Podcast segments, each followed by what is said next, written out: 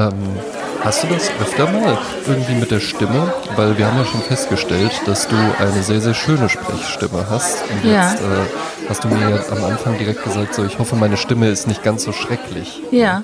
Hast du da, bist du da, bist du eitel mit der Stimme dann? Weil du weißt ja, dass du eine hübsche Stimme hast. Ja. Ich bin nicht eitel mit der Stimme, aber ich merke natürlich schon, wenn die belegt ist. Und ähm, weil ich ja auch, auch professionelle Sprachaufnahmen mache. Und da musst du natürlich dann auch, äh, ja, nach dem Motto, du musst dem Kunden ja auch dann das verkaufen, was du ihm angeboten hast und kannst ja nicht auf einmal krächzend äh, das aufsprechen. Ich hatte schon mal einen Sprecher gebucht, der ähm, hat total nasal gesprochen, äh, so als hätte er Schnupfen. Und dann, und das, der klang nicht wie in den Stimmproben, ne? Da muss man dann halt schon mal sagen, Entschuldigung, äh, wir können auch ein bisschen vertagen. Und deshalb ist jetzt auch meine beliebte Ja. Stimme. Äh, äh, es ist ein, einfach, man darf ja nicht vergessen, wir sind ja äh, Früh-Podcaster. Wir machen ja, wir nehmen ja den, stimmt. wir nutzen ja, den Vormittag. Stimmt, ja. Nehmen, Und da habe ich natürlich abends Genau. eine andere Stimme als morgens und ja, dementsprechend könnte die jetzt etwas anders klingen. Aber ich merke zum Beispiel, wenn ich rausgehe, ich brauche wirklich oft einen Schal. Man sagt ja immer diese Künstler, immer diese affigen weißen Schals, aber die dienen ja tatsächlich Ja. dazu, die Stimme zu schonen. Äh, bei mir ist auch so, wenn mich die kalte Luft anfliegt am Hals, werde ich sehr schnell heiser. ja. Schlägt mir sofort auf, äh, auf den Hals und ähm, darum trage ich also ganz oft auch äh, Schal. Also jetzt nicht im Sommer oder so, ja. ne? Ja, Aber- ja, aber ist ja auch kleidsam. Ne? Ähm, mein ehemaliger Chef, als der angefangen hat als Werbetexter, äh, das war irgendwann in den 80ern oder so, und dann war äh, so das erste große Projekt, was er bekommen hat, war halt eben, yo, ähm, pass mal auf, also wir fliegen jetzt alle nach Miami und drehen da halt eben den Film, aber du, Du betreust hier vor Ort in Frankfurt die Sprachaufnahmen. Na, was sagst du dazu? und äh, dann, dann war, saß er da halt eben ja, äh, mit dieser tollen Aufgabe und ähm, hatte es dann da mit einem sehr, sehr professionellen Sprecher zu tun, der aber an dem Tag unfassbar nervös war.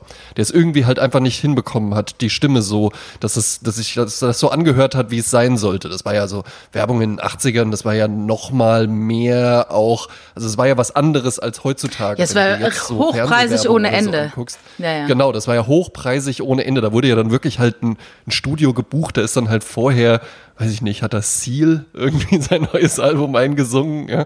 Und dann danach warst du halt da, um irgendwie äh, Starfrucht von äh, Zott oder sowas, äh, irgend so Joghurt-Werbespot einzusprechen. Ja? Und äh, er war dann da mit diesem Sprecher und hat es halt irgendwie nicht hinbekommen. Und dann hat er irgendwann gesagt, so warte, warte, warte, ähm, hier, jetzt kommt mal Trick 17. Kennst du den Whisky-Trick? Hat der Sprecher gesagt. Und dann Ja. holte der aus seiner Tasche, holte der eine Flasche ähm, irischen Whisky raus. Und meinte so, ja, das ist halt, ne, bei Sprechern und so, nimmst einfach nur, ne, holst mir mal ein Glas, so ein ganz, so ein kleines, so ein kleines Gläschen trinkt man da halt einfach nur, das macht dann die Stimme wieder schön geschmeidig. Ist wohl auch tatsächlich so. Ähm, sieht man auch bei dem großartigen Film The King's Speech am Anfang, wo der Sprecher Ja. von der BBC, der ähm, allerdings gurgelt einfach nur kurz mit dem Whisky und spuckt den dann wieder aus. Dieser Sprecher an diesem Tag trank den Whisky und stellte dann danach aber wieder fest, ah, irgendwie immer noch nicht. Vielleicht Oh doch nochmal den Whisky-Trick. Und dann hat er, hat er sich da wohl so eine Dreiviertelflasche Whisky reingezogen und hat dann natürlich gar nichts mehr hinbekommen. Ja. Das war eine Ach, total furchtbar. Also du musst ja wirklich überlegen, ne? da geht's ja dann auch echt darum, so ein Tonstudio, das sind dann irgendwie so 20.000 Mark, die da Wahnsinn. irgendwie so am Tag an Miete bezahlt werden. Und dann ähm, stand halt mein, mein äh, Chef wirklich noch so Junior-Texte und so und ja, die kommen jetzt aus Miami zurück. Ich habe keine Sprachaufnahmen. Und das war natürlich auch für ihn hochgradig unangenehm, weil auch wenn der Sprecher es nicht hinbekommen hat, war dann natürlich so das Ding, was bist denn du für ein Texter? Ja, dann musst du halt dafür sorgen, dass der das hinbekommt. Oh und 20 Jahre später hat er diesen Typen dann nochmal wieder getroffen, ja, und dann hat er sich bei dem entschuldigt. Also die haben Ach. dann natürlich mit dem Sprecher nicht mehr zusammengearbeitet, aber wirklich dann so 20 Jahre später haben die sich auf irgendeiner Preisverleihung dann meinte er so, ey, es ist auch richtig schön, dich mal zu sehen, weil, also ich wollte mich auch nochmal wirklich bei dir entschuldigen damals, das war total unprofessionell von mir.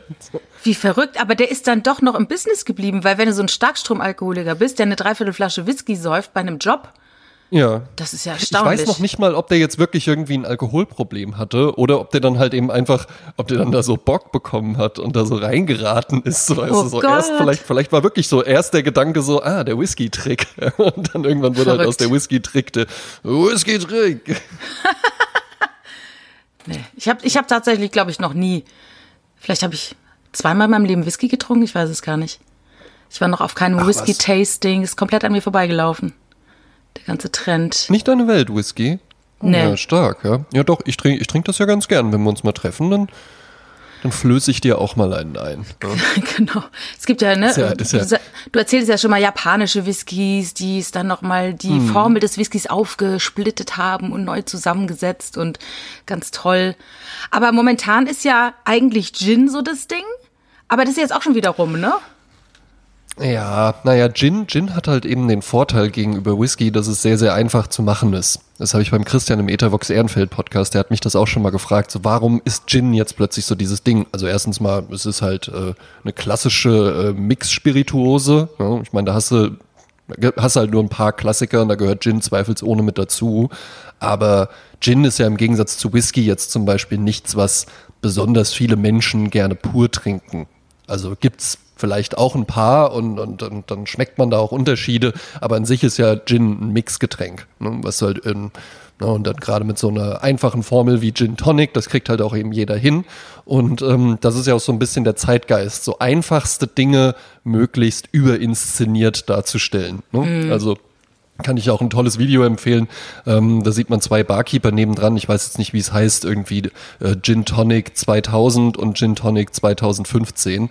Und bei dem 2000er siehst du halt eben einfach Gin Tonic, wie er früher gemacht wurde. Ein Long Drink Glas, Eis rein, Gin rein, Tonic Water drauf, einmal umrühren und vielleicht noch irgendwie so eine Zitronenspalte oder sowas rein. Und der rechts macht dann da Räuchern und das Glas einreiben und, und, und eine Glocke und dann so am Löffel das Tonic Water so reinperlen lassen und sowas, ja. Ähm, weil das ja auch irgendwie so ein bisschen die Zeit ist. Das siehst du ja auch bei Burgern zum Beispiel. An sich ein, ein, ein Cheeseburger ist ja was total Einfaches, aber dann wird da halt eben auch so dieses sehr, sehr einfache Ding wird dann halt eben, ja, aber wir haben uns wirklich Gedanken gemacht welcher Käse, wie und wo wird der gemacht und wo kommt das Brot her? Und wenn wir uns fragen, wo kommt das Brot her, müssen wir uns natürlich auch fragen, wo kommt das Getreide her, das für das Brot verwendet wird? Welches Wasser wird verwendet, um den Teig anzusetzen? Wie alt sind die Maschinen, die dafür benutzt werden? Und bei Gin ist es ja halt eben auch total einfach, den herzustellen. Also wir zwei könnten, ne, da gibt's natürlich auch Qualitätsunterschiede, aber wenn wir beide jetzt äh, einen Sprezzatura Gin, äh, könnte man eigentlich auch wirklich mal überlegen, ob wir so, so unter dem Label einfach so, so Dinge rausbringen. Ja. Und Gin gehört da halt definitiv mit dazu, weil Gin könnten wir theoretisch bei dir in der Badewanne machen. Wir müssen es bei dir machen. Ich habe keine Badewanne. Ja. Ähm, Ja. Du hast eine, ne? Ja. Ich habe eine, ja. Ähm, weil Gin ist ja einfach nur ein Mazerat. Ne? Hm, Mazerat ist einfach, du hast einen Neutralalkohol, also bei Gin ist es ein Getreidebrand, ja, im Endeffekt einfach Korn, wenn du so willst. Ja. Ja. Und dann wirfst du da halt eben einfach Sachen rein. Also bei Whisky und bei Wein zum Beispiel, da ist ja so dieses, äh, ah, da kommt jetzt irgendwie Zitrone oder Leder oder dunkle Beeren oder sowas irgendwie raus. Da hat ja jetzt niemand irgendwie so gesagt, ah komm, wir schmeißen noch mal so einen, noch mal so einen alten Gürtel mit zu dem Traubenmost rein und dann schmeckt das so nach Leder, sondern das sind ja einfach nur Geschmacksassoziationen, die entstehen. Ne? Da ist ja nicht wirklich Zitronensaft drin, sondern man denkt, irgendwie erinnert es durch die Art der Reifung, durch die Zusammensetzung, durch das Holz, das eingesetzt wird äh, für die Fasslagerung und sowas. Dadurch entstehen diese Aroma, Nuancen und diese Assoziationen halt eben. Wohingegen bei Gin, einem Mazerat, ist es wirklich so, wenn der nach Zitrone schmeckt, liegt das daran, dass da irgendwann mal jemand Zitronen einfach in den Neutralalkohol reingeworfen hat. Ah, so. Und dann zieht der Alkohol den Geschmack daraus. Ganz bekanntes Beispiel ist ähm, Limoncello. Kennst du doch bestimmt. Ja, ja. Was man so beim Italiener meistens kriegt. Das ist halt eben einfach nur Neutralalkohol und dann machst du da, man kann die ganzen Zitronen nehmen, man, die meisten nehmen einfach nur die Schalen, weil da ja diese ganzen ätherischen Öle drin sind und dann zieht der Alkohol den Geschmack daraus. Und dann schmeckt das halt eben nach Zitrone. Und wenn du da statt Zitronenschalen Grapefruitschalen reinmachst, dann hast du einen Grapefruitcello oder Grapocello oder wie Ja. auch immer, ja. Ne? Und das ist halt eben, dadurch ist Gin relativ einfach herzustellen. Ne? Da kommen dann meistens sind's irgendwie Zitrusnoten und dann hast du noch Wacholder und sowas mit drin, ja. Und dann könnten wir zwei aber auch sagen, ja, aber dann ähm, äh, ist unser Signature-Ding noch, äh, die Jasmin, die kommt ja aus dem Saarland und bei ihr in der Gegend, da wächst eine ganz bestimmte Tannenart und diese Zapfen haben wir dann eingesammelt und ich komme ja aus Mittelhessen und da gibt es äh, so ein, ein ganz äh, äh berühmtes Gras, was da äh, auf den Wiesen hinter dem äh, Bauernhof, auf dem ich aufgewachsen bin, ähm, äh, gewachsen ist und das sammeln wir dann auch ein und dann ist das halt so ein bisschen, weißt du, das kannst du halt schön aufladen. Deswegen mhm. ähm, haben dann sehr, sehr viele Leute, die vielleicht vorher in Werbeagenturen gearbeitet haben oder sowas gesagt, ey, lass doch auch mal einen Gin rausbringen, ja, weil das Stimmt, relativ absolut. einfach herzustellen ist. Ja. Ne, so was halt eine schicke Flasche und dann halt noch hier gutes, kannst halt gutes Storytelling, so ja, unser Großvater hat ja schon hier diese alte Obstdistille betrieben und dann haben wir noch einen alten Stiefel von ihm gefunden, deswegen schmeckt Sprezzatura Gin äh, leicht nach Leder. Ja. ja. ja, das kriegst du dann auch oft, oft auch als Weihnachtsgeschenke, wenn dann Agenturen ihren eigenen Gin hergestellt haben, ne? Genau, weil das halt, also ne, es ist jetzt auch nicht so, dass, äh, dass man einfach zufällig Gin herstellt. Man muss äh, dann da schon ein bisschen, bisschen rumexperimentieren, aber es ist im Gegensatz zu fast gelagerten Spirituosen wie jetzt Rum oder Whisky oder sowas, ähm, ist es sehr, sehr einfach. Hm. Ich erinnere mich, äh, es gab doch mal, oder es, es gab doch mal äh, Jan Böhmermann und der hatte eine Show und da gab es so ein komisches Getränk. Cola und äh, Schnaps drin oder so. Kannst du dich erinnern? Hieß es Gulp, Klump, ich, hab, ich hab's vergessen. Und da habe ich mich noch so Na gewundert. Ja, ja, ja. Mhm. Aber es gibt ja Firmen, wo du einfach deinen eigenen Energy bestellen kannst. Du kannst deine eigene Fanta machen. Du könntest jetzt 100 Dosen Sprezzatura äh, Energy Drink machen. Absolut. Ja, ja, klar, klar.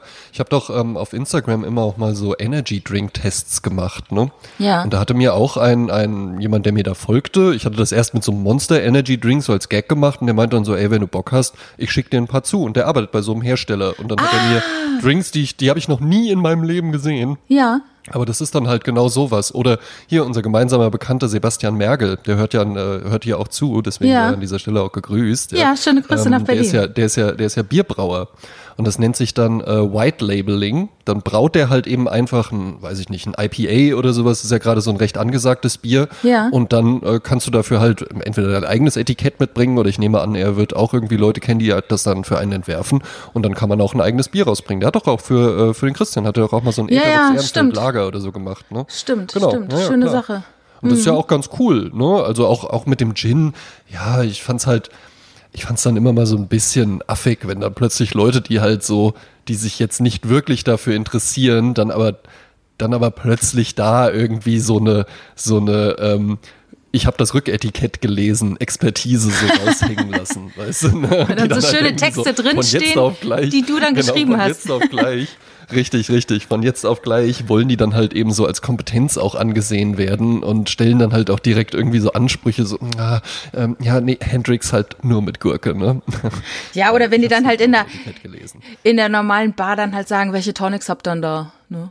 Genau, welche Tonics sagt genau so, so, ja, Mann, also du musst jetzt hier nicht, ist ja schön auch, ja, ich weiß auch, da gibt's auch Unterschiede und das eine passt vielleicht besser zum anderen, aber das ist dann auch halt, ja, Gin war dann halt eben einfach auch so ein Ding, da konnte man es irgendwie schön raushängen lassen. Weil es mhm. ja jetzt mhm. nicht schwierig ist, weißt du, wenn du jetzt halt wirklich zum Beispiel sagen würdest, ich trinke gerne Martini-Cocktails, nicht Martini Wermut, nicht die Martini Wermut-Marke, sondern äh, den Cocktail Martini, das ist ja Gin mit Wermut.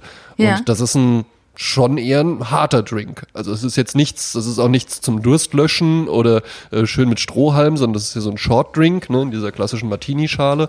Und äh, wenn du das zum ersten Mal trinkst, denkst du halt wirklich so, ja, gut, okay, das ist jetzt halt kalter Alkohol. Einfach ja. nur.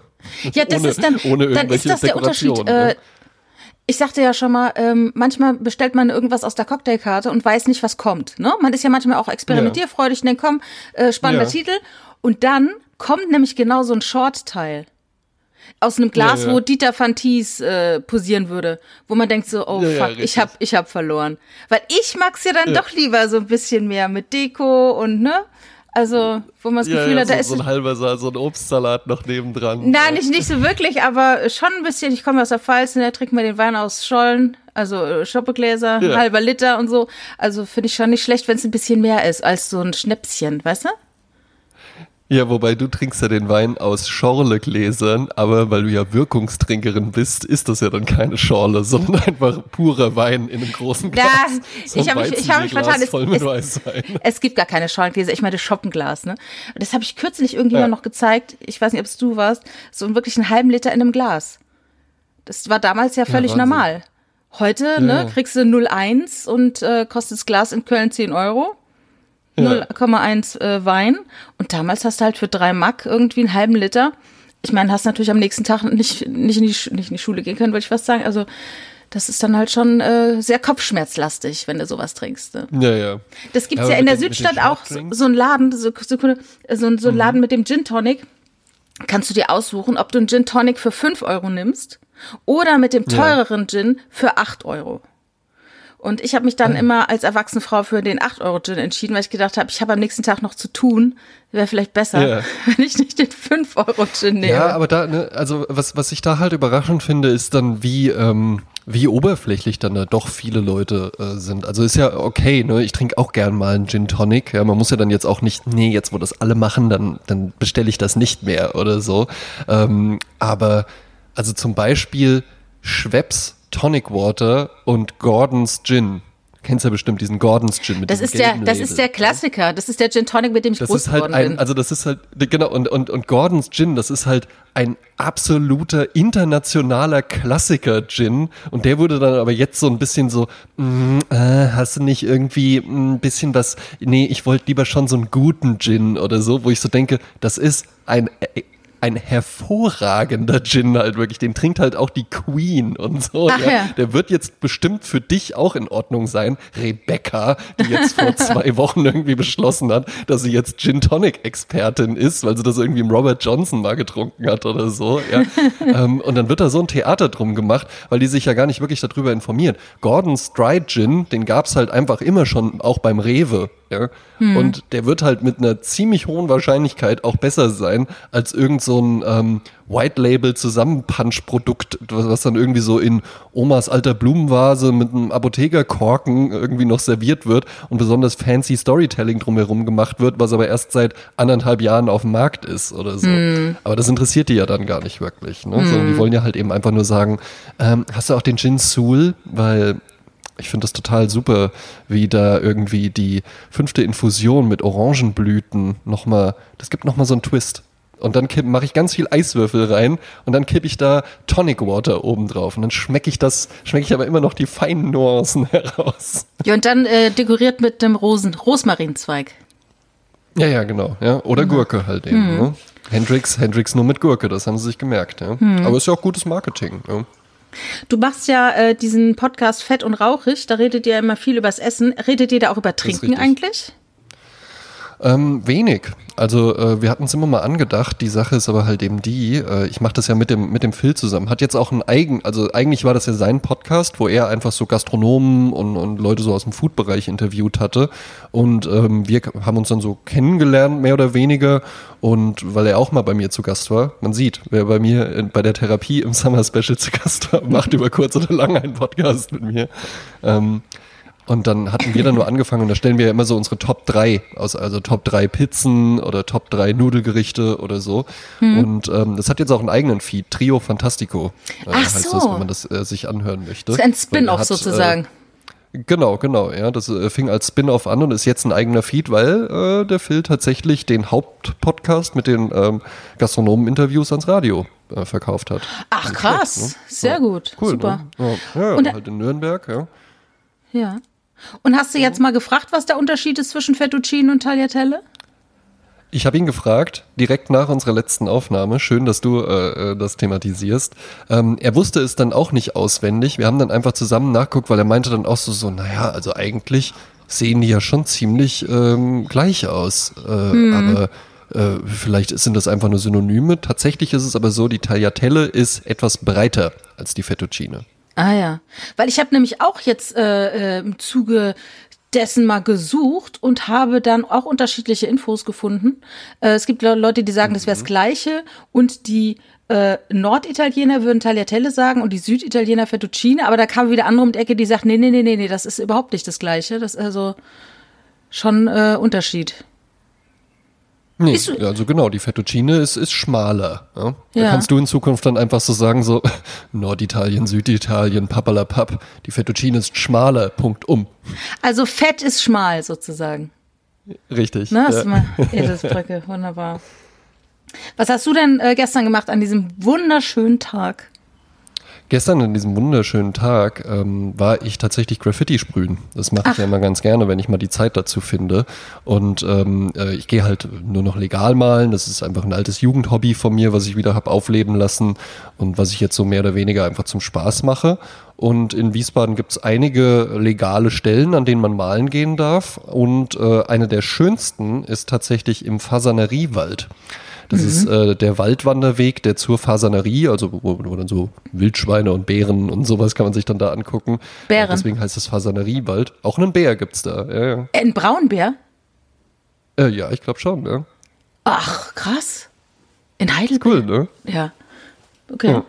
Und ähm, wenn man da hinläuft durch den Wald, dann kommen einem irgendwann in dem Wald einfach so Mauern entgegen. Ne? Die stehen da so mitten im Wald und die sind zum Malen freigegeben. Und das Schöne daran ist halt, du bist halt wirklich mitten im Wald und es ist einfach ruhig und abgeschieden und die Sonne äh, scheint durch die Blätter hindurch und dann malst du da halt eben und dann ist irgendwann fertig und dann gehst du mal so ein paar Schritte zurück, setzt dich auf so einen Baumstumpf und raus eine Zigarette, dann kommt mal jemand mit einem Pferd vorbeigeritten oder äh, ein paar Spaziergänger kommen vorbei und so. Und das ist dann so eine total, total malerische Atmosphäre zu malen. Ja. Mhm. schön, wenn die malerisch ist, die Atmosphäre. Und mhm. äh, das habe ich dann gestern, gestern schön gemacht. Ja, habe ich zwei schöne Bilder gemalt und dann bin ich wieder nach Hause gegangen, habe mit meiner Freundin noch ein bisschen auf der Terrasse gesessen und dann haben wir uns Pizza geholt. Ne? Ah ja, schön. Beim Italiener. Ja. ja. Ich war gestern auch im äh, draußen natürlich, weil es ist ja so ein Ausrufezeichen, wenn das Wetter so schön ist, kannst ja schlecht äh, in der ja, Wohnung bleiben. Man, ja. Ja, so schrecklich, ne? Also irgendwie finde ich es auch schrecklich. Aber okay, äh, ich bin, glaube ich, um halb vier raus. Und es gibt ja hier den Forstbotanischen Garten. Das ist ja auch sowas wie eine Fasanerie, mhm. nur ohne Bären, sondern mit äh, äh, Pfauen, ne? Und so. Da darfst ja. du nicht mit Hund rein, weil die würden ja natürlich sofort die ganzen Vögel da niedermachen. Äh, ja, aber da drumherum ja. ist, glaube ich, ich, man, man sagt, ich weiß es nicht genau, es wäre ein ehemaliger amerikanischer Golfplatz. Das ist ein Teletabiland.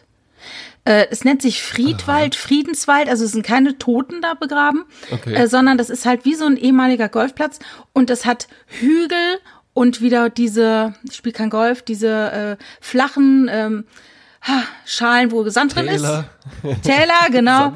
ja, da gibt's irgendwie so einen Begriff für. Bunker heißen die, glaube ich, Sandbunker, oder? Kann sein, ich weiß es ehrlich gesagt nicht. Hm. Und da kannst du halt so schön laufen, ne? Und das ist natürlich so ein, ein Platz, wo alle hingehen. Und gestern war jeder Parkplatz voll. Bums, mhm. bums voll. Es waren Eiswagen da, so, ne? Es war richtig viel los. Und da bin ich da so schön äh, gelaufen, zwei Runden. Und dann gibt's noch ein bisschen Wald, aber es war richtig heiß, war richtig sommerheiß.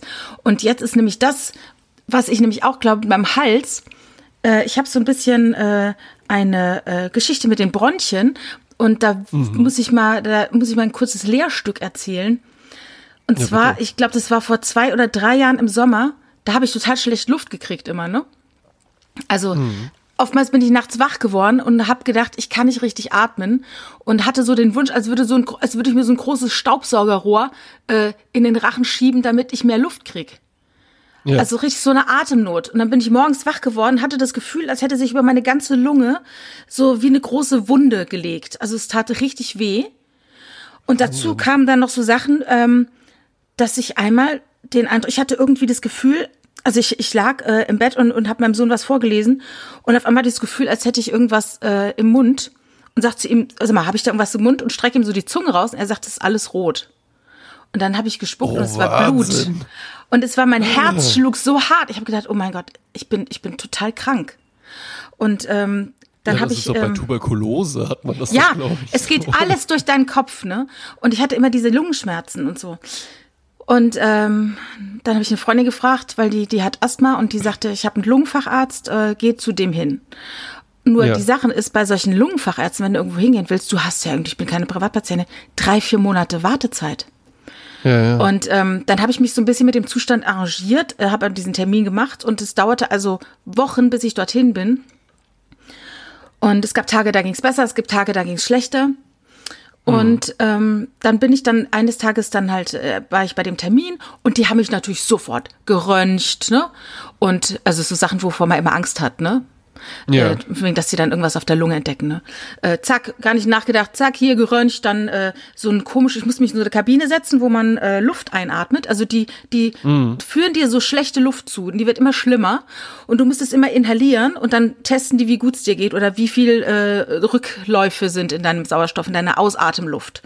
Und am Ende hatte ich das Gefühl, als würde ein ganz schwerer Stein auf meiner Brust sitzen. Und ich konnte kaum noch atmen. Und sie sagte, machen Sie sich keine Sorgen, wenn Sie hier wieder rausgehen, ist alles wieder wie als Sie reingekommen sind, wie da, als Sie reingekommen sind. Ja. Okay. Und dann saß ich da im Wartezimmer und so und dann ähm, schauten die dann und stellten halt fest, dass da eigentlich nichts ist, dass ich aber eine sehr empfindliche, dass ich sehr empfindliche Bronchien habe und ähm, dass ich jetzt bitte so ein Asthmaspray benutzen soll. Morgens drei Stöße, abends drei Stöße. Und das bitte vier Wochen und dann soll ich noch mal kommen. Oh, das, und dann äh, habe ich das gemacht und es war, ging natürlich augenscheinlich besser, aber trotzdem war ich wie betäubt, als ich da raus bin, weil ich dachte, oh Gott, habe ich jetzt Asthma? Was ist mit mir los? Ne? Wie geht es weiter? Was ist es jetzt mit mir? Und ähm, so, jetzt Cut. Äh, ich wohne in einem Haus und vor und ich, schlafe am Fenster und das Fenster ist immer auf Kippe nachts. Ja. Und ein, zwei Meter neben meinem Bett sind Bäume. Und ähm, äh, eines Tages kam ich nach Hause und ein großer Kirschlorbeer, der so groß wurde wie ein Baum, wurde gefällt, war weg. ja. Ich war erst total irritiert, weil das war echt ein schöner Kirschlorbeer und der hat so schön Sichtschutz geboten und es war traurig, dass der weg war. Aber dann Ja. passierte Folgendes. Ich habe von einem Tag auf den anderen wieder atmen können. Ohne dieses Asthmaspray. Weil der Kirschlorbeer dran schuld war. Es war der Kirschlorbeer. Dann habe ich gegoogelt, weil ich kenne mich mit den Kirschlorbeeren nicht aus. Ich habe gegoogelt, was ist das für ein Ding? Was ist es für, ein, für eine Pflanze gewesen sozusagen? Und Kirschlorbeer hat ganzjährig, lässt er unter den Blättern kleine Tröpfchen raus. Und da ich natürlich einen Meter neben, nebendran geschlafen habe, habe ich also nachts ständig dieses Zeug eingeatmet. Ja. Und das, darauf hat mal, haben meine Bronchien reagiert. Und ab dem Tag, Das- wo der Kirschlorbeer weg war, hatte ich keinerlei Beschwerden mehr, bis heute nicht. Und Ja, das fiel mir ja, jetzt heute Morgen wieder ein, weil ich ja gestern im Forstbotanischen Garten laufen war und heute Morgen wieder so ein bisschen belegt bin, weil ich da wieder irgendwo bestimmt irgendwas eingeatmet habe. Was ich jetzt wieder so auf die Bronchien. Ja, krass, oder? Und was für ein Ja, ja, Zufall. Pflanzen stell dir vor. viel zu häufig als liebenswert gesehen. Ja, stell dir vor, ich hätte das, das wäre nicht, der wäre nicht gefällt worden. Ich würde 20 Jahre neben diesem Baum pennen und würde 20 Jahre Asthmaspray zu mir nehmen und wüsste gar nicht, dass Ja. es nur an diesem Baum liegt. Und so erzählte mir irgendein anderer auch mal, dass äh, eine, Schwester, also eine Schwester von ihm auch ganz, ganz schlimme Atembeschwerden hatten und am Ende war es irgendwie auch äh, eine Kletterpflanze, die bei ihrem Garten hochgewachsen ist. Und so gibt es bestimmt ganz viele Dinge, die einen belasten, wogegen man Medikamente nimmt und am Ende ist es was ganz Banales, Naheliegendes, wo du einfach nicht einfach drauf kommst. Irgend so eine, irgend so eine Killerpflanze, die die ganze Zeit schon so ruhig neben dem Haus wächst und einfach nur schön aussieht. Ja, das ist so wie der Feind in meinem Bett, ja. Du denkst, Ja, irgendwo draußen richtig, lauert die richtig. Gefahr, dabei liegst du jede Nacht neben der Gefahr. Also echt Mhm. irre. Das ist ja auch eine Situation, ähm, die man bei einem Film hat, ähm, den wir beide uns diese letzte Woche angeschaut haben, nehme ich Ja. an. Ja. Ja. Ähm, denn der Feind in meinem Bett findet ja auch äh, bei The Shining statt. Ja, aber Du der hast, Feind äh, ist hast letztendlich ja- ja auch die, die Psyche, ne? Ja, das ist eben die Frage. Also, ne, du äh, fand ich ganz interessant, dass du, dass du den angesprochen hast, weil äh, The Shining tatsächlich mit zu meinen äh, Lieblingsfilmen zählt. Den habe ich ganz, ganz früh schon gesehen. Der hat mich ganz früh schon traumatisiert. Es gibt auch äh, eine Szene, die ich mir bis heute nicht angucke. Die habe ich Oh, welche einmal als Kind gesehen und die fand ich so schrecklich, dass ich die nicht mehr gucken kann. Die Das mit der Frau aus der Szene, Badewanne? wo die Frau aus der Badewanne Ja. kommt. Und also vor allen Dingen das Ding ist, ich weiß ja, wie die Frau aussieht. Ne? Und die Ja. sieht jetzt ehrlich gesagt noch nicht mal so schrecklich aus. Es ist aber vor allen Dingen die Kombination aus, wie die aussieht und wie die lacht.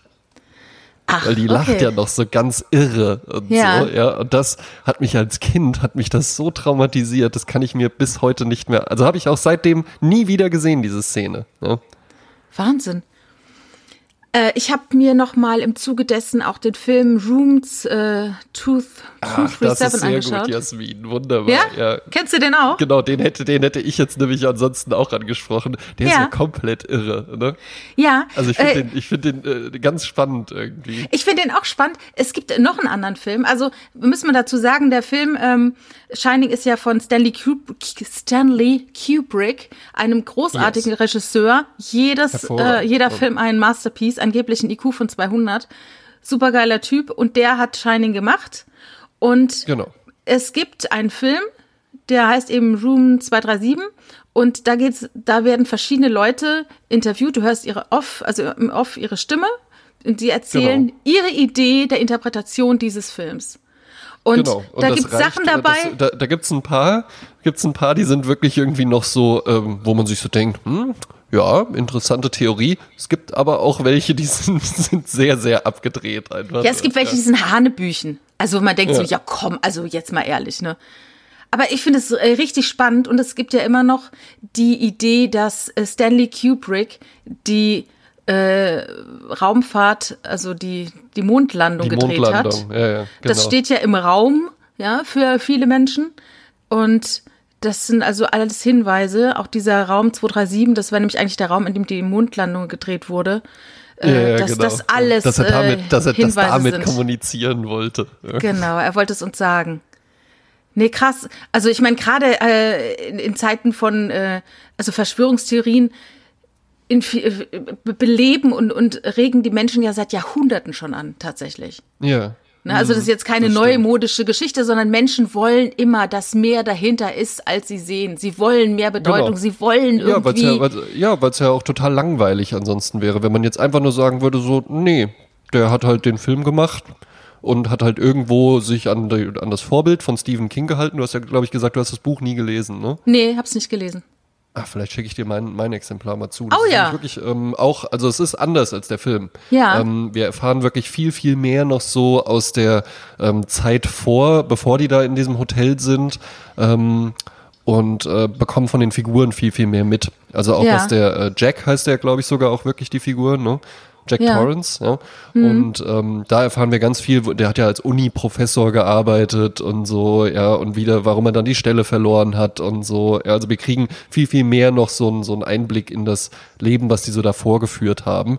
Und mhm. er ist dann aber auch, wie ganz häufig bei Stephen King, das ist ja dann ähm, meistens ist so, das erste Fünftel ist so ein bisschen langweilig meistens, ne, weil es da irgendwie so, naja, einfach nur so viele Figuren. Dann kommt einfach so ein totaler Part, den du so, den du so wegfrisst, ja, ja. Den, den du so wegschlingen kannst, weil der so interessant und spannend geschrieben ist.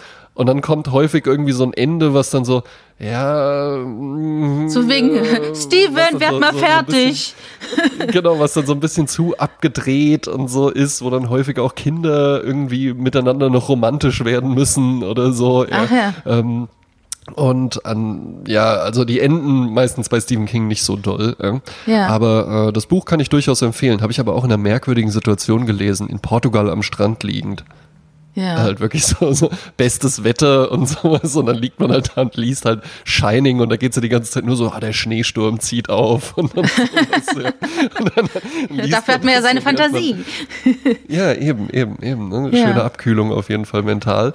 Ähm, das kann ich auch mal empfehlen. Und äh, ich glaube, Stanley Kubrick hat sich, äh, hat sich ja sehr, sehr weit von der Vorlage entfernt. Also wir haben zum Beispiel äh, in dem Film haben wir ja dieses Labyrinth. Ja? Mhm. Ne, was so, so ein zentrales Ding ist. Das kommt im Buch überhaupt nicht vor. Da gibt's gar kein Labyrinth, sondern das sind einfach große Heckentiere. Ne? Also kennt man ja, dass dann so eine Hecke einfach in Form von so einem Kaninchen oder sowas geschnitten wird und die ja, werden dann irgendwann auch mit lebendig den und sowas. Ja. Mhm. Genau, ja. Ne, und diese Heckentiere werden dann lebendig. Das war dann halt Stanley Kubrick wohl zu äh, äh, Monster of the Week mäßig. Mhm. Und ansonsten glaube ich schon, dass Stanley Kubrick war ja auch so ein Regisseur, der ähm, viel Wert auf so Symbolismus und, und mm. wofür stehen Dinge und, und hier gibt's noch eine Ebene und sowas. Also gerade 2001 ist ja auch komplett voll davon. Aber also was bei äh, Room 237 da so, ähm, also ja, ne, mit den mit den amerikanischen Ureinwohnern so funktionieren ja Verschwörungstheorien auch, dass man halt eben einfach so, dann ist halt dieser Person irgendwann aufgefallen, Moment, da stehen in total vielen prägnanten Szenen steht diese Dose Calumet. Ja, stimmt. Äh, das ist ja irgendwie so ein Mehl oder sowas, ja, wo halt so Baking Powder. so ein Indianerhäuptling drauf ist und Calumet ist dann auch noch irgendwie irgendeine Stadt, wo irgendwie äh, ein schlimmer Genozid an der äh, nordamerikanischen Ureinwohnerschaft irgendwie begangen wurde. Und dann sieht er halt das und dann, hm, stimmt, das kommt da in echt vielen Szenen vor könnte das was sein? Und dann suchst du dir ja auch nur noch die Punkte raus, die da reinpassen. Stimmt, da wirft er einen Ball gegen äh, einen Wandteppich, der ja auch ein indianisches Motiv zeigt. So, naja, gut, also, und das ganze Hotel ist ja auch auf einem Indianerfriedhof erbaut. Ja, okay. Ja, ich finde es so spannend, weil das Gehirn versucht natürlich immer irgendwelche Punkte zu verbinden und ähm, Zusammenhänge zu erstellen in einer Welt, die eigentlich komplett ohne Regeln ist, ne? Natur, äh, alles ist durcheinander genau. und man versucht verzweifelt mit seinem Gehirn irgendwie Ordnung reinzubringen. Und ein Zeichen von Schizophrenie ist ja auch, dass du Punkte zum Beispiel verbindest, die gar nichts miteinander zu tun haben. Du versuchst verzweifelt ja. Zusammenhänge zu finden, weil du so verloren bist in diesen ganzen Eindrücken, die ja. du hast. Ne? Das finde ich richtig spannend. Und äh, ja, das ist in dem Film natürlich auch äh, dieser Jack Torrance, der da äh, auch an dem Wahnsinn anheimfällt in diesem Hotel. Ja. Und der, der, der verrückt wird. Ich weiß gar nicht, ob der Alkoholismus eine Rolle spielt. In dem Buch scheint es ja eine Rolle zu spielen. Mm, genau, also in dem Buch äh, ist es sehr, sehr, äh, sehr, sehr groß sogar tatsächlich ein Thema, weil äh, Stephen King ja auch jahrelang äh, Probleme mit Alkohol hatte mhm. und, ähm, glaube ich, sogar auch fast dran gestorben wäre oder so. Mhm. Und äh, das haben ganz viele, ganz viele Stephen King-Figuren haben Probleme mit Alkohol. Also es ist ein mhm. immer wiederkehrendes Thema. Das ist ein alter Im Ego. Buch, äh, Im Film, im Film kommt's ja auch, ja klar, ne, wenn er dann in dieser Goldroom Bar ist, die ich natürlich fantastisch finde, ne, ähm, wo er dann auch auf der Sprezzatura Playlist ist ja auch ein, ein Song drauf, ja, Midnight stimmt. in the Stars with You von Al Bowley. Ja, ja. Ähm, Höre ich wahnsinnig gerne. Ja, sowieso die ganze Musik in Shining ist ja äh, fantastisch, wirklich. Ja. Also da sind auch, ähm, da sind auch so ganz entrückte Stücke drauf. Das ist ein russischer Komponist. Oh, da komme ich jetzt nicht, nee, komme ich jetzt gar nicht auf den Namen. Ähm, müsst ihr einfach mal googeln. Und äh, das sind so, das sind so, so ganz sphärische Suiten und mit so total entrückter Musik. Und da habe ich irgendwann mal, habe ich mir die mal auf der Arbeit angemacht und äh, dann oder die kamen dann in so einer Playlist und dann habe ich auch gemerkt, wenn man so Musik hört, egal in welcher Situation du bist, alles wirkt dann irgendwie einfach nur merkwürdig. Also wenn du hm. dann halt einfach so deinem Kollegen zuguckst, der sich irgendwie so einen Kaffee macht und im Hintergrund läuft halt so diese Musik, dann wirkt das einfach nur merkwürdig, ja. Ja, aber das, das ist ja auch, auch bei David spannend, Lynch ne? so, ne? Bei David Lynch ist ja auch immer so dieses ja. Unheil, das so unter, direkt unter der Oberfläche lauert, aber du greifst es nicht. Und dazu so eine mhm. ganz schöne Musik, Blue Velvet, ne, so, ja, ja, genau, so genau. unheimlicher als unheimlich. Genau, oder halt eben so sphärisch drückend oder so, weil das ist ja auch das, das ist ja das Einzige, was Musik kann. Ne? Also ich habe äh, meine, meine Abschlussarbeit über den Einsatz von Musik in äh, TV-Werbespots geschrieben. Ne? Ja. Und äh, da hatte ich, da hatte ich einen sehr schönen Schlusssatz. Also die Arbeit ist, naja, ist okay. Ja. War es Nietzsche oder was ich, der geschrieben ja. hat? ja, genau. sehr gut, ein Wolfgang Job-Zitat. Ja. was Nietzsche oder war ich's, äh, der gesagt hat, ähm, äh, äh, Musik ist halt eben nur in der Lage, einfach Reizvokabeln zu bedienen. Also du kannst über Musik, kannst du halt eben einfach nur sagen, sagen, äh, das ist eine traurige Situation, das ist eine fröhliche Situation, aber du könntest jetzt nicht ausdrücken, das ist eine fröhliche Situation voller Liebe, aber nicht die Liebe zwischen Mann ah, und ja. Frau, sondern eher so die Liebe, die man zu seinem Hund empfindet oder sowas. Ja, ja. das ist äh, zu komplex, um das mit Musik auszudrücken. Aber, und dann war, wie war der Schlusssatz? Äh, man könnte also sagen, dass äh, Musik den Bildern hilft, den richtigen Ton zu treffen. Ne? Ja. Fand ich einen ganz, ele ganz eleganten Schlusssatz. Ja, ja schön. Ähm, weil, weil das funktioniert ja halt eben auch. Ne? Also die Musik in Shining kann halt eben nur wenn Jack Torrance irgendwie einen Gang lang läuft, gibt's ja auch ganz viele Experimente zu, ähm, wenn du so Horrorfilme hast und du spielst halt einfach so eine lustige Musik oder sowas Fröhliches im Hintergrund, dass dann der ganze Horror irgendwie weg ist bei diesen, äh, bei diesen Szenen, Klar, die so ach, auf einen Jumpscare zulaufen. Da fällt mir was ein. Es gibt einen ja, ganz tollen Umschnitt eines Trailers für Shining. Und zwar wird Aha. dann des, der Film so verkauft, als sei es eine ganz tolle Vater-Sohn-Komödie.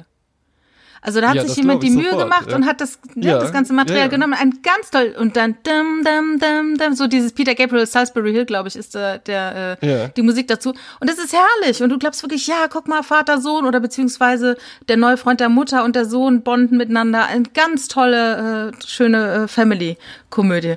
Äh, kann man ja mal verlinken. Das ist echt ein ganz, ganz lustiger äh, Umschnitt mit Musik, wie man alles verändert.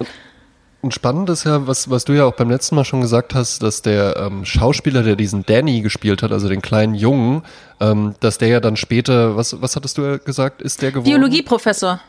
Biologieprofessor, genau. Ja. Und der wusste ja auch, also der hat ja erst Jahre später haben die dem ja mal den kompletten Film gezeigt, weil während Ja. den Dreharbeiten wusste der ja gar nicht, dass der in einem Horrorfilm mitspielt, sondern der wurde Genau. halt einfach nur immer für diese Szenen so rausgeholt. Und Genau. äh, Shelley Duval, ähm, die Frau, die, ähm, die die Frau spielt, die glaube ich auch Ja. Shelley heißt, oder? Komisch, ne? Haben die die alle so gecastet? Weil Jack- der Danny Jack heißt ja auch Shelley. Danny im wahren Leben, ne? Ja. Das stimmt. Alle drei Verrückt. haben äh, die, Ach, die ganzen das Wahnsinn. ist ein, ne? auch, auch eine Verschwörung, Und, ähm, der wir hier auf dem. Die hat ja, die hat ja wohl Das sehr, sehr unter den Dreharbeiten gelitten, ne? Ach. Weil, ähm, also Stanley Kubrick war ja auch bekannt dafür, sehr perfektionistisch zu sein und so eine sehr, ähm, sehr, sehr strenge Regie zu führen. Also diese Szene, wo, wo Jack Nicholson sich durch die Tür durchhackt, ähm, ist ja auch immer noch im Ja. Guinness Buch der Rekorde als die am häufigsten gedrehte Szene, ja. Ne? Ich glaube irgendwie 174 Mal und musst ja auch überlegen, das Ach, ist ja das ist ja Analogfilm, das ist ja Analogfilm und das ist ja, Ach Gott. das sind ja auch 174 eingehackte Türen. Ne? Oh Und du stehst halt eben, ne, also für Jack Nicholson auch nicht unanstrengend, 174 Türen einzuschlagen mit einer Axt. Wo kriegt man die Ist denn nicht her, so ey? einfach. Tja, aber halt eben auch für äh, Shelley Duval, die ja die ganz, also die halt 174 Mal so diesen Augen ja, klar, aufreißen eine muss. Schauspielerin, aber aber aber ne, sie muss halt auch 174 Mal neben sich jemand eine Tür einhacken lassen, während sie ein Messer in der Hand hat und ähm, um das, äh, um das Maximum aus Shelley Duval rauszuholen, hat Stanley Kubrick wohl die Losung an das ganze Team ausgegeben, ähm, ignoriert die Frau. Ignoriert die komplett, du Scheiße, redet nicht ja mit der, empfindet kein Mitleid mit der. Ähm, äh, äh, wenn die zu euch kommt, also nicht nur während dem Dreh, sondern auch wenn die irgendwie Mittagspause hatten oder sowas, die wurde wohl am kompletten Set äh, isoliert und, und keiner hat sich irgendwie mal mit ihr beschäftigt und sowas. Ja, die hat ja noch ganz andere Rollen gespielt. Die hat ja auch bei, bei äh, der Stadtneurotiker und sowas mitgespielt. Hm? Wusste ich auch, also hatte ich gar nicht so auf dem Schirm, aber klar, das. Nee, ist ich die, auch nicht auf dem Schirm. neue Freundin, ja, die, die neue Freundin von Woody Allen halt eben. Äh, immer gerne jüngere Frauen gehabt. Ne? Ja. Ne? Aber äh, das fand ich halt, das fand ich ganz interessant. Und ja, so, so, so, also wundert mich jetzt auch nicht, dass Stanley Kubrick wohl irgendwie auch arschig drauf war, ja. Ne? Ja. Dass er dann halt sowas auch gemacht hat, ja, weil. Aber das könntest ja, du heute ne? überhaupt nicht mehr bringen, ne? Das kannst du gar ja Fall. sowas von gar, keinen nicht mehr Fall. bringen. Das, auch, das wäre unvorstellbar, dass, dass ein Regisseur auch nur irgendwie zu der Schauspielerin sagt, so pass mal auf, nur dass du Bescheid weißt, ich sag denen das, aber das hilft dir ja dann auch in die Rolle reinzukommen. Das können, wenn, dann können das Schauspieler machen. Ne? Ja. Dass die dann halt irgendwie sagen, ich benehme mich jetzt so und so, war ja auch. Klar, ja- Jim Carrey zum dann- Beispiel, ne? ist- Beim Mondmann. Was, was hat der dann gemacht? Hat er sich nur als Andy Kaufman anreden lassen? Ja, ganz schlimm. Also der ist richtig Ja. wie so eine, also wo Leute, die mit ihm am Set zu tun hatten, die sagen, das war wie eine Psychose. Es war äh, Ja. schwierig. Er ist so in Andy Kaufman reingeschlüpft und ähm, man wusste nicht mehr, ist es jetzt schon pathologisch oder äh, sind wir hier noch auf einer gesunden Seite? Äh, und da gibt's auch Ja. einen Film dazu, ähm, ich weiß aber nicht, wie der heißt. Der Mondmann und ich oder so, ich weiß es nicht. Also Jim Carreys äh, Performance, die kam nicht von ungefähr in diesem Film über Andy Ja, ich glaube Kaufman. glaub aber irgendwann leidest du auch darunter. Jim Carrey ist ja ein, ein großer Name, auch in Ja. der Comedy. Ne? Also der hat ja, hat ja auch wahnsinnig viel erreicht. Ich glaube aber, äh, das ist jetzt schon was anderes als Andy Kaufman oder Groucho Marx oder sowas, ja. Hm. Oder Charlie Chaplin, die halt wirklich einfach so, so, so, so überlebensgroße Namen sind. Und ich glaube, es ist, es tut dir gar nicht so gut, wenn dann immer wieder an dich herangetragen wird, so, hey, oder bist du vielleicht Andy Kaufman? Weil ihr habt ja auch am gleichen Tag Geburtstag und irgendwie seht ihr euch ja auch ein bisschen ähnlich und sowas. Ich glaube, das macht dann, selbst wenn du äh, so eine Persönlichkeit wie Jim Carrey bist, die ja schon viel erreicht hat, ich glaube, dann macht das auch wirklich was mit dir, dass du dann so, ja, oder bin ich es vielleicht wirklich? Bin ich vielleicht wirklich Andy Kaufman? Hm. Wer weiß. Ne? Bist du denn ansonsten auch? Hast du die anderen Stanley Kubrick-Filme auch gesehen? Ja, äh, viele habe ich gesehen. Äh, einer, der mich, äh, ich glaube, den ersten, den ich gesehen habe, war Lolita. Und der Ach, hat stark. mich Den habe ich komplett, erst ganz spät geguckt. Ja. der hat mich komplett Wahnsinn, geflasht. super, ja. Und ich habe auch das Buch danach natürlich gelesen und äh, ich bin ein Ja, Riesenfan von- von diesem Film. Der hat mich wirklich nachhaltig schwer beeindruckt und ich habe irgendwann mal die VHS-Ausgabe einer Bekannten geliehen und die hat mir sie nie wieder zurückgegeben. Und seitdem habe ich den Film nicht mehr gesehen. Äh, wobei ich jetzt geguckt habe, ähm, äh, der, den gibt's für vier Euro zu leihen. Also er ist mal, Ja. er ist natürlich in, in der heutigen Zeit sofort greifbar. Früher war das anders. Da lief der irgendwann mal im Fernsehen und da hast du den halt mal glücklicherweise aufgenommen. Und Ja. ähm, damals gab es ja auch nicht die Möglichkeit, von VHS zu VHS zu kopieren. Es waren nur wirklich Reiche, die zwei VHS-Rekorder hatten, die, Die dann kopieren konnten. Und das, äh, solche Menschen kannte ich nicht. Nein, und nein, dann nein, musste man halt die. VHS-Kassetten Ja, so verleihen. Ja. Nur Bill Gates hatte das. Und du hattest ja, ähm, ja, Ja, nee, was wolltest du fragen? ich wollte äh, auf die äh, Traumkaufhäuser zu sprechen kommen. Ah, richtig, ganz genau, ja. Ja. Hast du dir denn die Doku mal angeschaut? Ich habe mir die Doku angeschaut. Also ich habe mir Berlin angeschaut, KDW. Ja. Ja, das ist, das ist nämlich äh, tatsächlich eine, ähm, ein, ein, ein sehr persönliches Erlebnis, was ich damit verbinde. Da war ich, äh, habe ich gerade bei der Bank angefangen mit 16 und ähm, ich hätte gar nicht gedacht, dass das gehen kann. Aber meine Mutter sagte dann irgendwann so zu mir, ja, du verdienst doch jetzt auch Geld. Dann guck dir doch auch mal so ein bisschen was an. Also was, was hindert dich denn daran, jetzt einfach mal irgendwie so ein Wochenende nach Berlin zu fahren? Und Ach ich ja. war ja noch so kindlich eigentlich. Ja. Ich hätte gar nicht gedacht, dass das geht, dass ich das jetzt überhaupt mal vorschlagen kann, dass ich jetzt einfach mal alleine ein Wochenende nach Berlin fahre. Und dann habe ich das aber mit einem Freund gemacht. Und dann war mir da auch tatsächlich, ich weiß gar nicht warum, weil ich habe ja die Doku Traumkaufhäuser dann noch gar nicht gesehen. Aber für mich war irgendwie vor allen Dingen enorm wichtig, ich möchte gerne im KDW in der Lebensmittelabteilung Sushi essen. Woher wusstest du, dass, woher wusstest du, es dass es nicht. dort eine Lebensmittelabteilung gibt und dass es dort Also das Sushi gibt? Das weiß ich nicht. Vielleicht hat es mir irgendwann Mhm. mal meine Mutter oder mein Vater oder irgendwer, irgendwo muss ich es aufgeschnappt haben, aber ich, das weiß ich noch, das war mir enorm wichtig. Wir sind über Nacht dahin gefahren mit dem günstigsten Zug. Wir hätten uns ehrlich gesagt auch einfach ein normales ICE-Ticket kaufen können, weil in der Bankausbildung verdienst du jetzt nicht so schlecht. Aber es war irgendwie wichtig, da möglichst günstig hinzukommen.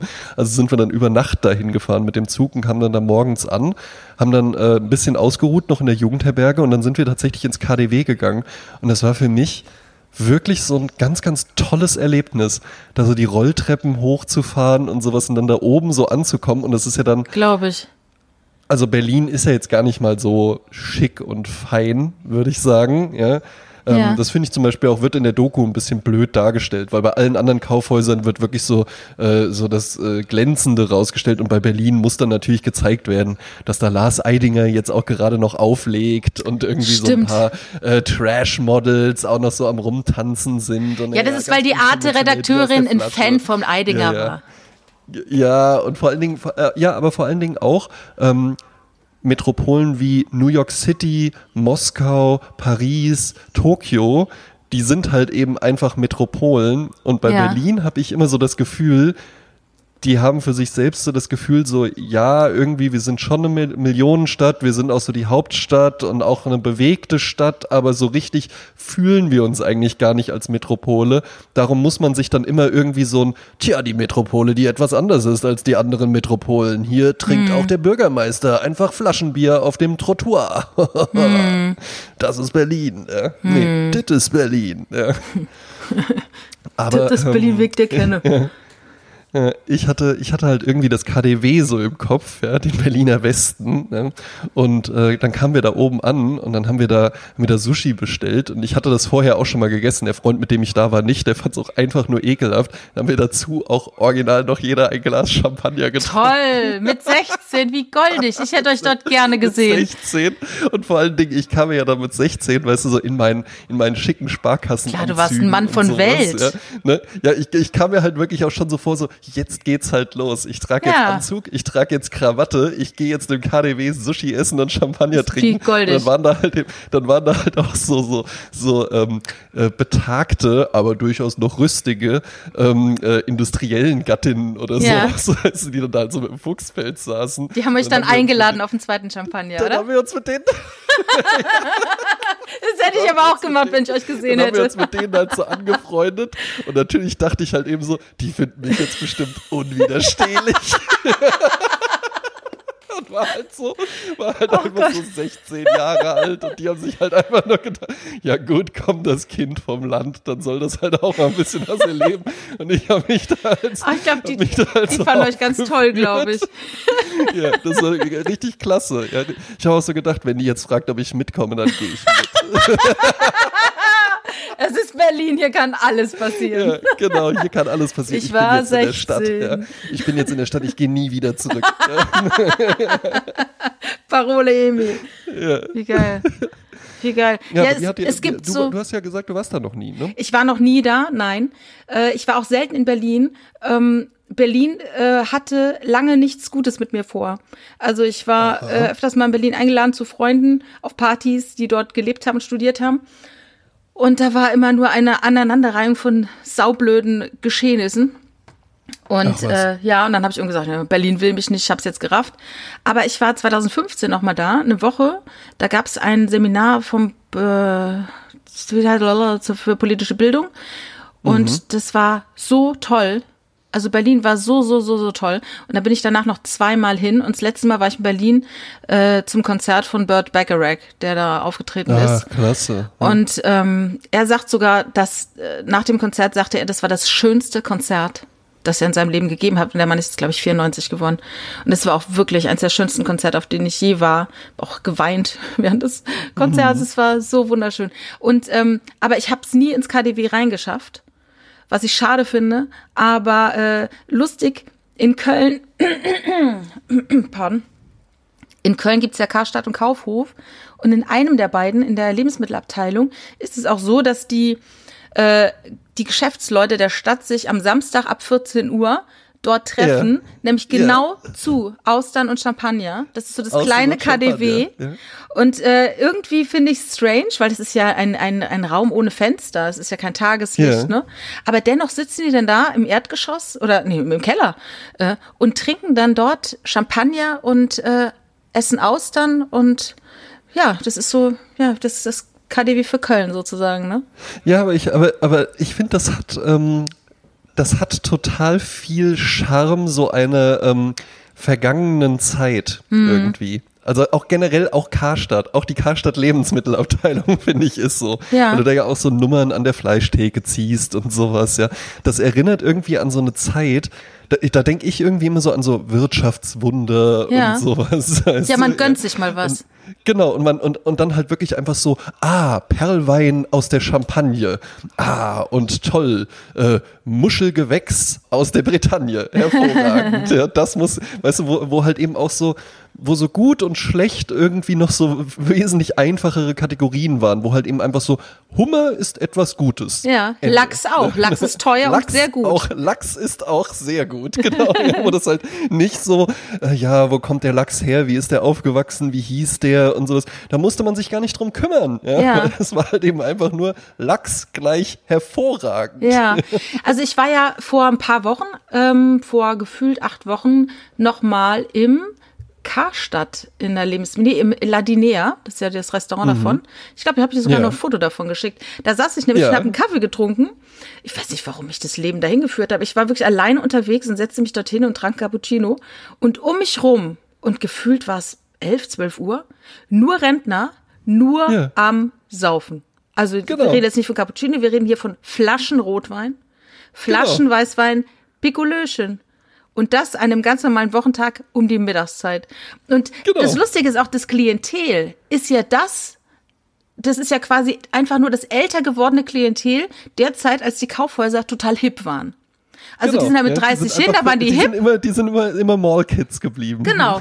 Und es ist genauso, so werden wir dann später, wenn wir 70, 80 sind, in irgendwelchen vega veganen Cafés sitzen und Ja. unseren Latte Macchiato mit äh, Matcha trinken und Hafermilch und dann werden dann die 30-Jährigen sagen, guck mal, da sitzen sie, die Alten, in ihren veganen Cafés und saufen Ach, ihren ja. Matcha Latte.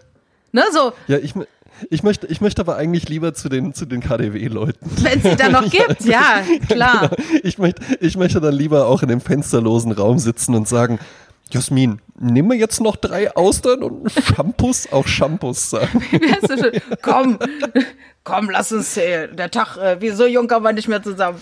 Ach, herrlich, da drüben gibt's ja auch Lachs. Heute gönne ich mir mal was.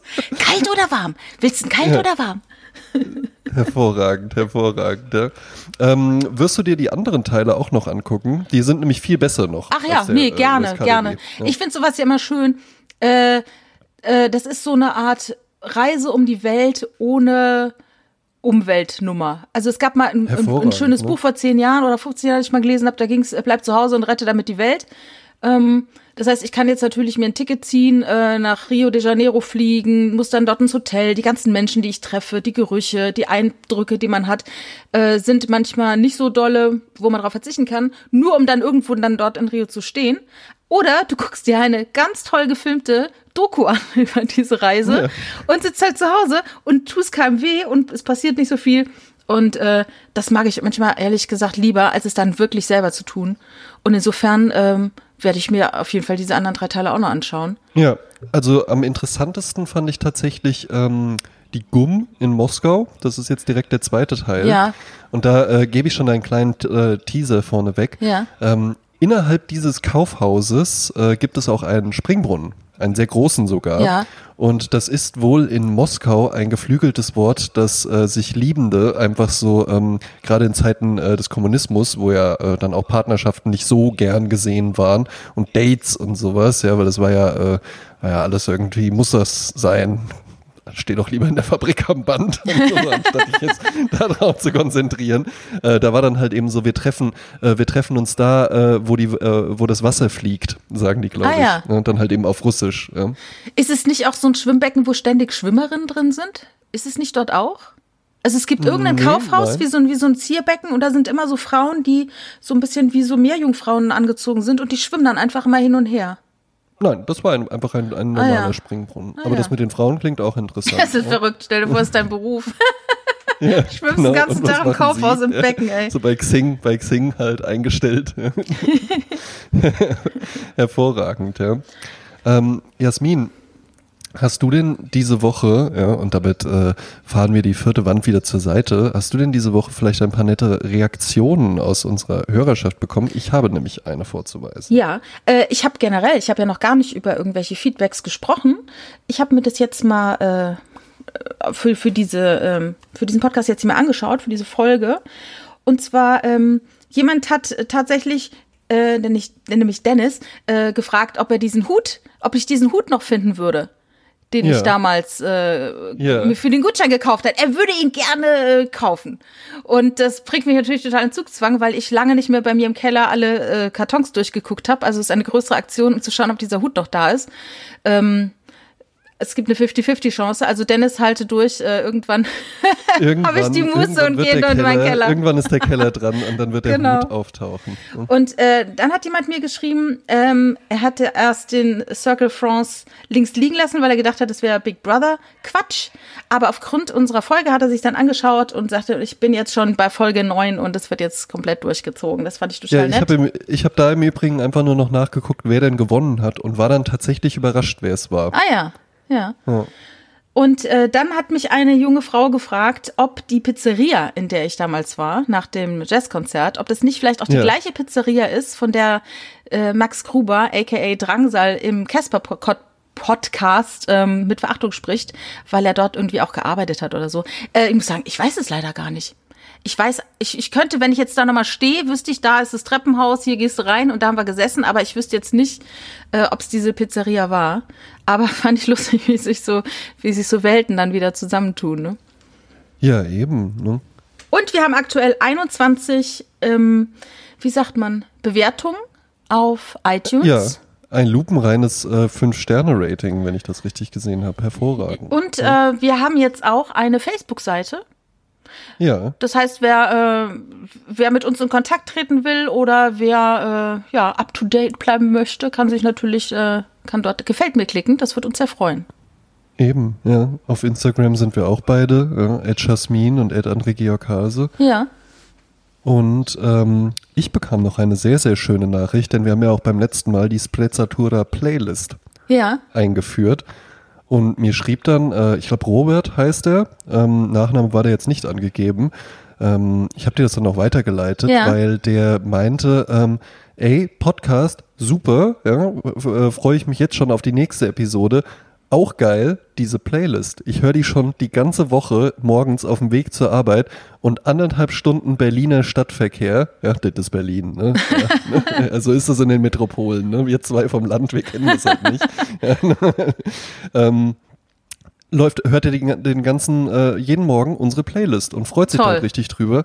Und da habe ich mir auch gedacht, ja, super. Das freut mich wirklich richtig, weil das ist ja, ähm, da kommt ja einfach viel von uns beiden zusammen. Mhm. Ja? Ähm, ich ich stelle mir dann natürlich auch vor, dass sich äh, die Hörenden dann auch immer so fragen, ah, ist das jetzt ein Song von Jasmin oder ist das einer von André?